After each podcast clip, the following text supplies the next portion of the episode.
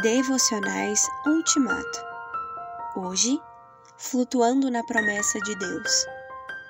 Deus abençoou Noé e seus filhos, dizendo-lhes: Sejam férteis, multipliquem-se e encham a terra.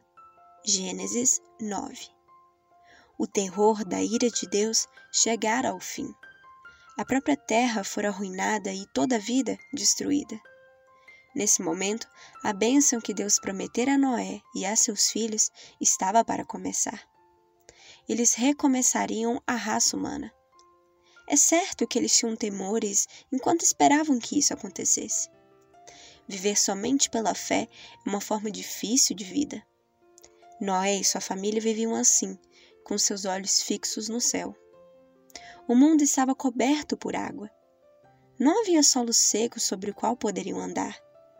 As palavras de Deus eram seu único suporte ao flutuarem sobre as águas. Quando as pessoas não estão em situações de perigo físico, consideram a fé insignificante. Contudo, olhe para Noé, cercado por água, quase engolido pela enchente.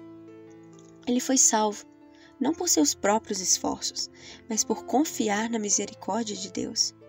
Ele tinha fé porque acreditou no que Deus dissera. Em Gênesis 8:1, as palavras Deus lembrou-se indicam quão difícil era a situação. Moisés destaca que Noé flutuava sem rumo sobre a água por tanto tempo que sentia como se Deus o tivesse esquecido.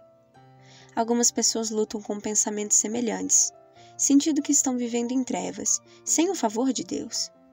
Quem sente que Deus o esqueceu, logo descobre que viver somente pela Sua palavra, viver pela fé, é mais difícil do que praticar um estilo de vida de disciplina espiritual rigorosa.